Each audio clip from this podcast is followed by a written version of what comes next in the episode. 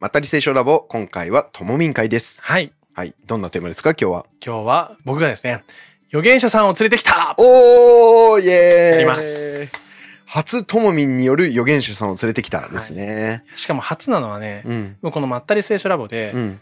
聖書そのものに触れるよりは、うん聖書と何かみたいなのを結構やってきたんですけど、そうだね。はいまあ前回まで僕、お音吉のシリーズずっとやってたけど、はいあれが本来ともみんがやってるやつだよね。今回はいろいろ、ちょっと役割チェンジってはい。まあたまたまなんですけどね。うんはい。で、今回は、これヨナ。はい。ヨナ。ヨナをね、取り上げたいと思います。おー知ってますかヨナ？もちろん知ってますよ。どんなイメージですか？なんかなよなよしてるイメージ。かけたね。いいね。名前がね。でも本当になよなよしてるよね、ヨナって。うん。うん。いいイメージ？それともネガティブなイメージ？それとも。ちょっとネガティブですね。やっぱり、あの、簡単に言っちゃうと神様から逃げたりとか、なんかその後助けてもらったにもかかわらず文句言ってたりとか、バチーとか言ってね。なんかそんな悪、なんかネガティブな人間臭い男っていうイメージがありますね。はい。うん。僕もですね、うん長らくそう思っていました。おお。ということは？ちょっと違うヨナのうん。側面をですね、今回紹介したいと思います。ああ、楽しみですね。ちょっと意外性のあるはいアプローチで。あの、預言者の中で一番好きです。へえ、本当に？はい。預言者の中でヨナ一番好きって人、あんまりいないんじゃないかな。はい。みんな好きになります、今日。おおじゃあ楽しみですね。はいじゃあ預言者さんを連れてきたともみんプレゼンツ、はいヨナ会ということで、皆さんはい聞いていきましょはい。ヨナのイメージね、今言っていただいた通りなんですけど、う。うん。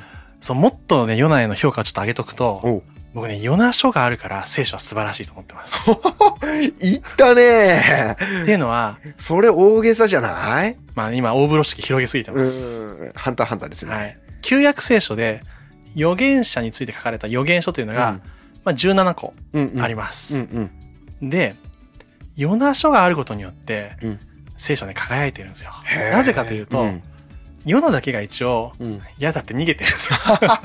そうだね。みんな結構従ってるもんね、割とね。エゼキエルなんかすごいですもんね。うん要は、予言、まったり聖書ラボでの預言者の、えー定義はうん何でしたっけ、ご自身で言った。ああ、あ、神の無茶ぶりに答える人。そうです。はい。まあ、無茶ぶりをされて逃げるわけですよ。そうだよね。一はい番、うん珍しいよね。そう。答えずにまず逃げるっていう。そうなんですようん。ただ、これね、ヨナ書だけ読むと、うん。もうそういう人物だなって思うんですけど、うんうん。この人ね、めちゃくちゃまともな人だと僕思います。と言いますと。はい。で、この辺をね、うん。説明していきたいと思います。はい。で、ヨナ、ヨナっていう人物は、ヨナ書以外にも結構他の人がね、い引用して言及してるんですね。そうだよね。イはいエス・キリストも引用してるんじゃなかったっけ？そうなんですようん。で、ちょっとそれを紹介すると、うん。ヨナってどの時代に誰と同時代に活躍したかね、こういうのがわかるかなと思うんで、確かに時代感知らないから。はいうん。えっ、と、旧約聖書のうん列王記はい。下というのがあります。はい。はい。ちょっと読むとですね、14章25です。はい。彼はハマテの入り口からアラバの海までイスラエルの領域を回復した。うん。イスラエルの神主がガテヘペルのアミッタイの子である。そのしもべ預言者ヨナによって言われた言葉の通りであると。うんうんうん。はい。このように書いてあるんです回ね。復したのはその時の王様ですよね。そうですね。ヨナ自身ではなくて。この時の王様っていうのが、うん南ユダ王国のヤロブアム2世。はいはいはい。はい有名な王様ですね。はい。有名な王様ですね。はい。で、この時期が分かると、同時代に活躍した預言者っていうのが分かって、うんアモスっていう人がいるんですね。アモス書って旧約書はいはいなんですけど、。羊飼いだった人。はい。はいアモスの予言した内容ってざっくり覚えてたりする？北イスラエルこのままじゃ滅びるぜっていそうそうそうそうそう、ん内容ですね。素晴らしい。さすが。がですね。ああ、よかった、言えて。しかも、うん。アッシリアっていう国に滅ぼされるっていうことをこうね、言っているんではいね。。はい。で、だから、まだ起きてないんだよね。うんヨナもその事実をおそらく知ってただろうと思うんだよ。うんで、ヨナが、行けって言われたとこどこだか覚えてますかえーっと、ヤッファっていう、あ、ごめん、それ逃げたとこだ。えーっと、えーっとね、ごめん、ニネベ。そう、2年でですす。そう、これヨナ書の一章二節読むと、うん神様がヨナに言います。うん。立ってあの大きな町ニネベに行き、うんこれに向かって呼ばわれ、彼らの悪が私の前に登ってきたからであると。はい。はい。ニネベってどこだか知ってますか？恥ずかしながら知らないんだけど、確かダマスカスとか？その辺？違うっけ？正解を言うとですね、はい。アッシリアの首都です。おー、そうなんだ。はいやっべ、全然知らなかったっす。はいはい。これが、うん。僕大前提の話だと思うんですよ。はい。だから、敵国の首都に乗り込んでいったってことだよね。そう。うん。しかも、おそらくヨナはしそのアモスの予言をしていたから、うん。いつか自分の国、イスラエルを滅ぼす国に行って、うん。悔い改めなさいとうん。うん。うん。言わされ、生かされるわけですよ。うん。うん。でも、いつか自分の国を滅ぼすうん。かもしれない、うんそのアッシリアのために生きるなんて絶対嫌だっていうのは、そうだよね。結構まともな意見じゃないかなとうんうんうん。思うわけですよね。だから例えて言うなら戦時中の日本のうん日本人がワシントン DC に行ってアメリカの大統領にお前反省しろって言いに行くようなもんだよね。まあそうね。うん。そう、だから、預言者の中で外国の地で預言しに行った人は誰一人いないんだよね。ああ、そうなんだ。誰一人いない。な国内でやってるわけだね。北イスラエル国か南ユダ国、うんあの、分裂したイスラエルの中のどっちかでうーん。しかやってない。まあ、あとはダニエルみたいにもうすでに国がなくて、あそうだねあの連れてかれてた先でやった人もいるけどね。そういう人もいるけどで自分から行った人はいないよね。そう、行けと言われて。へえ、そっか、そういう考えなかったですね、僕今。そう、だから、アッシリアに行かされたっていうのは、もうん。う大っ嫌いなところに行けと。うん。それかもう彼らのために、うんしかもその彼らが元気になって生き返れば、うん自分たちの国を滅ぼすかもしれない。みたいなところに生かされる。うん、自分がやった行為が自分の国うにん逆効果、悪い効果になる可能性もあるもんね。そうーう。ん。っていうのがまず背景にあると。はあ、こうやって言えるかなと思いますね。そういった対極感で見てなかったですね、うん僕今まで。へだかえ。ニネベがどこかっていうのが、うんうん。まあ基本的にそれだけ読んでるとわかんないけど。わかんないねはい。うん。アッシリアの首都でございますね。はい。だから、彼はダダをこねて嫌がったっていううんうん表面的な理由以上のものがあったの。うんうん。うんうん。これめちゃくちゃ私的解釈をすると、はい。ヨナはうん。自分の国大好きだったと思ううんんだよね。うん。イスラエルのために逃げたともそう言えるかもしれないそうね。。思えるんだよね。うんうんまあそんな感じですね。彼は逃げて、まあどうするかって本当に逃げるんだよね。うん真逆の方向にはいはい。行くんだよね方。角的にね、そう違う方に行くんだそうね。。で、結局その、その船に乗って逃げようとして、うん。乗った船で、うんまあ大嵐が来て、うんうん。マジやばいってみんななって、うんうんで、その船員の人たちが、まあ神様にお伺いを立てたら、くじ引きを引けと。くじ引きで当たったやつが犯人だ。もう雑くていいよね。その時にね調査とかなんか指紋取るとかしないでねあの、こいつが悪いっていうのをくじ引きで決めるしかも、ヨナに当たるんだよね。これ面白いなと思って。ね。ヨナに当たるんだよね。えで、うんヨナも。認めるんだよね。ああ、俺が悪かったです。そう、もう、もう、もう俺でいいよと。うん。で、みんなに縛られて、うん海に投げられて、まあ、大きな魚に飲み込まれたっていうね。うんうんこういうそう話だよねまあ、ピノキオの元になったみたいなうんうん話をね。そうですね。あの、俺が悪いっていうのはあれだよね。だから、俺が神様から逃げてきたから、そう神罰でこの嵐が起こってんだっていう、そういう解釈をしたってそういう解ことですね。釈ですね。うんはい。いやでもね、船員たちも結構優しいなと思うのは、最初自分たちの力でね、なんとかしようと思ってるんだよね。こいつを殺そうとか思わないんだそうそうそうね。へえ。まあわかんないしね。うんうんヨナが来てさ、うんヨナが神とそんなことがあったなんてさ、うん誰も想像しないだろうしね。うんうんで、実際、3日未晩、3日未晩、あその大きなお魚の中で、はい。ヨナは過ごすわけだよね。はい。で、これなんかね、諸説あると思うんだけど、はいはい僕はね、ヨナはお魚、魚のお腹の中で一回死んだんじゃないかなと思うってん。。言われるよね、それね。まあ諸説あって、僕はどっちの解釈がしても、まあ、うんうんギリギリ生きてて吐き出されたってんですけど、うん一回死んで、うん。神様がその命をまた引き上げてくれたんじゃないかなっていう僕は思ってる。それはなぜかって言ったら、うん。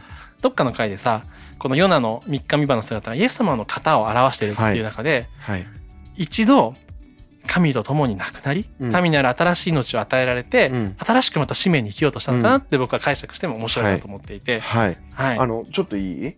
これちょっと僕もね、うんヨナが実は死んでたんじゃないかって思ったんですよ。うん最近、ヨナ読んでて、ちょっとで引用しますね。ヨナ書の2章の1節から2節読みますね。ヨナは魚の腹の中からその神、主に祈って言った。私は悩みのうちから主に弱ばると、主は私に答えられた。私が黄泉の腹の中から叫ぶと、あなたは私の声を聞かれた。あなたは私を淵の中、海の真ん中に投げ入れられた。っていう書いてあるんですね。黄泉とかうん淵の中っていうう、んこれは地獄を表す言葉ですけれども、こういう言葉が使われているってことは、一回ね、その地獄にね、うん下ったっていう風に解釈してもいいのかなと私はね、思いましたね。あと6節もそうですね。しかし我が神主よ、あなたは我が命を穴から救い上げられた。これも詩編103編っていうところに私の命を穴からあがないっていう言葉があるんですが、これに共通してますね。要するに一回死んだっていうことを、まあ暗示するうん言葉遣いですね。はい。で、結局ヨナは、えー、3日三晩経って、なんとニネベに吐き出されるわけです。到着しちゃう。到着しちゃいます。あれだね、あの、マリオカートでさ、落ちたらさ、ジュゲムがもう一回釣り上げて運んでくれるじゃん。そこでゴールまで連れてってくれたっていう。行きたくないのに。真反対に行ったら、うん。神の計らいによってニネベに着きましたと。はい。まあね、もうそういう話ですよ。ワーはいで、まあその、一度亡くなり、うん。心新たに、人生新たにですね、うん。えー始まるその瞬間、ニネベで、神様がまたヨナに語りかけるわけです。うん。ヨナ書の3章1節2節を見ると、時に主の言葉は再びヨナに望んでいった。うん。立て、あの大きな町、ニネベに行き、あなたに命じる言葉をこれに伝えよう。うん。うん。はい。で、ヨナは、なんと神様に忠実にね、この活動をするわけですよ。うんそうだよね。はい。一回逃げてダメだったからね、もう行くしかないわな。はい。ヨナ書の3章の3節が5節読みます。そこでヨナは主の言葉に従い、立ってニネベに行った。ニネベは非常に大きな町であって、これを行き巡るには3日を要するほどであった。ヨナはその町に入り、はじめ1日時を行き巡って呼ばわり、うん。40日を経たらニネベは滅びると言った。うん。そこでニネベの人々は神を信じ、断食を触れ、うん大きいものから小さいものまで荒布を着た。うんこのように書いてあるんですね。要はですね、神様の言う通りに、うん。このままだと、この国、ニネベは滅びますよっていうのを、道を歩きながら、うん外国人であるヨナがですね、言いまくるわけですね。うん。そしたらなんと、うんみんな信じるんですよ。うん。マジかこのままじゃやばいと。で、うん。預言書を思い出してほしいんですけど、うんうん。他の預言者の言葉って、確かに。誰も聞いてないじゃないですか。うん。イスラエルの国で。みんな聞いて信じないんだよね。そう。無視基するはね、うんその街全体がね反省するっていうのはないよね。逆にさ、イスラエルのために誰も聞いてないんだ。外国人の方が素直。そうだね、確かに。イスラエル聞かないっていう。そう、イスラエル聞かない。はい。確かにそうかも。エレミアもさ、エゼキエレも紹介してくれたけどさ、うんみんなさ、苦しんでさ、悔しくてさ、誰も聞いてくれないっていうさ、ねそんな預言者活動だったのね。ね、悲痛な思いをね、語ってね。そう。で、そもそも思い出してほしいのは、ヨナはう、ん。ニネベ行きたくありませんでした。うん、そうだね。あと、アッシリアも悔い改めて欲しくなかったと思う。うんむしろ勝手に滅びてほしいんじゃないかなと 滅びたらラッキーみたいな。でも、敵が死んだってね。だから、うん。ヨナはその後怒るんだと思ううんんだよ。うんうん。ヨナ書の最後4章1節に行くと、うんところがヨナは、これを非常に不快として激しく怒りって書いてあるんです。何、これって何かなと思ったら、うん僕はこの悔い改めたことだと思うんだよ。なるほどね。その時さ、その、トウゴマっていう植物が生えたかどうか、それで起こってると僕は解釈してたんだけど、そうじゃなくてもっと大きな目で。見て、その町が悔い改めて許されちゃったことが起こってたんだ。マジかよ、お前らとあ。なんで俺の言葉を聞いたの？俺はお前らに滅びてほしかったなと。うん。こういうことじゃないかなと思ってね。三章全体がの悔い改めを述べ伝える話で、うんうん4章の一節で。これっていう指示語を書いてあって、あー3章全部受けて、うんうん。この事実をすごい不快に思って思った、うん起こったんじゃないかなと。うんうんなかなかだから聖書の記述の中で、うん。悔い改めた町、国、人って結構珍しいなう。珍しい。うんめっちゃ珍しいね。しかもやる気のないような。結局だから預言者のどれだけ素晴らしい人かじゃなくて神様がどう働くかっていうことだよな。はいで、ヨナはね、うんここから神様に不平不満確かに言うんですよ。最後にはね、生きてるより死んだ方がマシだぐらいまでそうそ文うそう。そ句言ってるねれ。それ。はい。えいやいや、せっかく生かしてもらったのに死んだ方がマシとか言うんじゃねえよって。そうこのバチあたりがって思うけどね。で、ヨナは結局、その自分で、そのままと40日後に滅びるって言ったから、うんうん40日間、それを見守ろうとしたんじゃないかな。本当にどうなるんだろう、この町はと。うんうんそれで、暑い中でさ、うん こう見てたのが、4章の5節読むと、うんうんそこでヨナは町から出て、町の東の方に座し、うんそこに自分のために一つの小屋を作り、町の成り行きを見極めようと、うんその下の日陰に座っていたと。うんうんうんでね、神様はさ、ヨナが暑いなって分かって、その後、トウゴマの木を伸ばして、日陰を作って、はいはいあそっかそっか、その後の話ですね。うんでヨナのね、不満は一回消えて喜ぶんだけど、翌日なぜか神様はそのトウゴマの木を枯らすんだよね。うん、なぜかね。はい。それでまたヨナ怒るんだよね。うん怒るんだよね。で、怒った時にヨナがこうやって言うんだけど、8節うんやがて太陽が出た時、神が熱い、えー、東風、東風を備え、うん。また太陽がヨナの頭を照らしたので、うん。ヨナは弱り果て、死ぬことを願っていった。うん。生きるよりも死ぬ方が私にはマシだ。どんだけ暑かったんだろうと思うんだけどさ、いや、今年の話をするとさ、うん。2023年のうん。夏は死ぬほど暑かったじゃん。暑かったいやね。、ヨナ署に言いたい。俺たちのが暑い。ヨナ、お前甘えんなって。まあでも僕たちクーラーあるからまあさ。クーラーあるからね、うん今もエアコンつけてますけどね。はい。で、その後神様がヨナに語るのが、えー10章、10節11節なんだけど、うん主は言われた。あなたは老せず育てず、一夜に生じて、一夜に滅びた、この遠駒をさえ惜しんでいる。うんうんまして私は12万余りの左右をわきまえない、違うな、右左をわきまえない人々と、あまたの家畜とのいるこの大きな町ニネベを惜しまないでいられようか。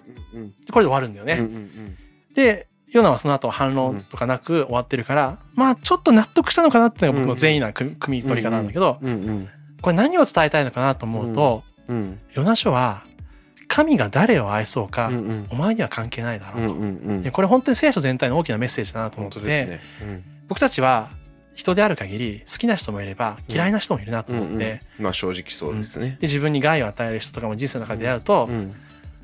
心の奥底ではさうん。クリスチャンにならなければ地獄に落ちろとかさ って思ってしまうようなことも僕たちってあり得ると思うありえますね。でもその人が逆に救われました、うん。人生順風満帆に生きてました時にうん。素直に喜べないみたいなことってあると思うんだよね、ある正直ヨナ書ってうん。ヨナってめちゃくちゃまっとうな人間だと僕は思っていて、うん。まさにそんな感じで、うんなぜイスラエルを滅ぼそうとする？うん。神があなたが言っているそのニネベアッシリアを救うんですかと、しかもなんで僕を使わすんですかと、しかもなんで悔い改めちゃうんですかと。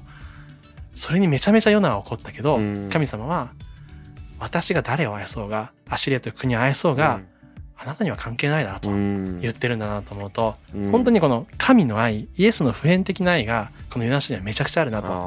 ああ、ねなるほどね。本当にそうですね。うん。あの今思ったのはやっぱりユダヤ教のそのイエスの時代のユユダヤ教ってユダヤ人であることで救われる。うん。ユダヤ人以外は救われないうん。違法人と呼んで差別をしていたわけですよね、でもそうじゃないっていうのが旧約聖書に書いてあるっていうのが面白いですよね。うん。新約じゃなくて。うんだからこの時に12万の人たちを神様は外国人でもありながらしかもイスラエルの敵でありながら救ったっていうのがねやっぱジーンときますね。はい。うん。ヨナどうですか？イメージ変わりましたか？あのやっぱり対極感を見るとそのアッシリアっていううん。聖書の中でもかなり大きな敵として描かれているところの首都うん。そのど真ん中に飛び込まされたんだっていうその認識なかったので。あのやっぱりイメージが変わりましたね。で逃げるのも当たり前だなってちょっと今話を聞いて思っちゃいましたし、でその後もその神様の大きなめ愛と恵みの中であの最初は不明に不不平不満を抱いたけど、その後に何も言い返さなかったっていうのがね、あ一つ彼のなんていうかな心の揺れ動きうんで神様によって考え方が変えられていったその様が描かれているかなって思いましたね。まあ、ヨナがね、ヨニアさん一番好きだって言った理由は、なんか僕たちも信仰を持って生きるときに、何でも神様の言うこと分かりましたって言えないなって思うんだよね。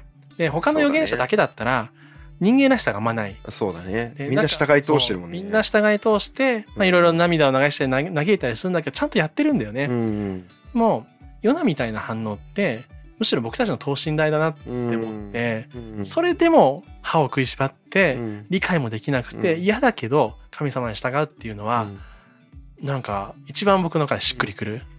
しかも、なんかそのやってることっていうのを私たちは全部は理解できないし、うん。神様の意図なんか全くわからないけど、神様の御手の中でうん。使ってもらえるっていうのはなんかヨナを見ながらね幸いだなって思うんだよね。うん。僕も一つの教会で通いながらうん。クリスチャンになり、その教会のために行きたいなって思ったけど、うん。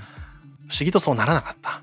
でね、もうね、教会離れ、なんかそこの教会もう最悪だなとかいろいろ思ったけど、うん神様はなんかそういう小さなところじゃなくて、うんうん。本当に大きなものを見せてくれるなって思って、うんうん人生全体を通して祝福してくれるなってね、すごいね、感じてね、ヨナにすごいうん。共感をね、得るなと思って。そうですね。まあ僕は正直ね、あのヨナみたいに嫌いな人たち、うん。自分の苦手な人たち、自分に害を加える人たちに対して素直にそうね、うん。神様がその人たちに恵みを施すみたいなことをね、願えてるかっていうと、そうじゃない自分がいるってことに気づかされるんですよね。いいじゃん、ヨナもね、願ってない、大丈夫。ヨナも願ってない。なんでだよって言って。だからそういったね、ヨナの姿に、あの、自分自身も重なるなって思ってね、今、聞いてましたね。はいちょっと心が痛いですけどね。はい。いやいやいや、正直な感想、ありがとうございます。はい。なんか、まあちょっと最後話を重ねると、うん。新約聖書の中でエピソードで、うん。宝刀息子の例え話があはい。あって、りますね。まあ一人の、二人の息子がいて、うん一人、あの、財産全部もらっ半分もらってさ、うんあの家を出て、うんで、全部お金使って、ね、使い果たしてね。ごめんなさいっつって戻ってくるじゃん。うんうんその時にお父さんはさ、その子を大歓迎するんだけど、うんもう一人の兄弟がうん、それを疎ましく思うんだよね。そうだね。わかるなっうて。本当にね。なんかさ、ヨナであり、うんこのお兄さんっていうのが、うん私たちにどっちかって近いなってうん思って。そうだよね。しかもお兄さんのセリフが僕大好きで、うん遊女でお金をつ食い潰したって言ってるんだよね。うん羨ましかったんかなって思ってね。あそれもあるだろうね。そう、自分も遊びたかったのに、でも、自分はしそれはダメだと思ってうん我慢してた。だけどそれを体験した弟ずるいっていうね。面白い。はい。はい。そんな感じですね。うんまあヨナって、その表面上の文章だけ読むと、うん。ちょっと神様から逃げた、なよなよした人かもしれませんが、はい、世のだけに。はい。うん。対局を知って、ヨナという人を知ると、うん。もう少し面白いかなと思って、うんうんはい。ちょっと大風呂敷広げすぎたんですけど、はいうまく回収できてましたかね？いやいや、もうハンターハンターぐらいうまく回収してたと思います。すいません、富樫先生、はい。ありがとうございます。謎の。まあそんな感じですかね。はい。面白かったよという方はチャンネル登録、高評価、そして感想のコメントをお願いしたいと思います。えー、ヨナが好きな人は好き、嫌いな人は嫌いというふうにコメントをしてくれれば嬉しいです。はい。はい。そんなわけで、ポッドキャストの方でも聞いていただけたら嬉しいです。また次回お会いしましょう。ありがとうございました。ありがとうございました。まったり聖書ラボは、まったりざっくり楽しく聖書の雑学やエピソードを語る番組です。聖書についての考え方や解釈には様々な立場があります。ご了承ください。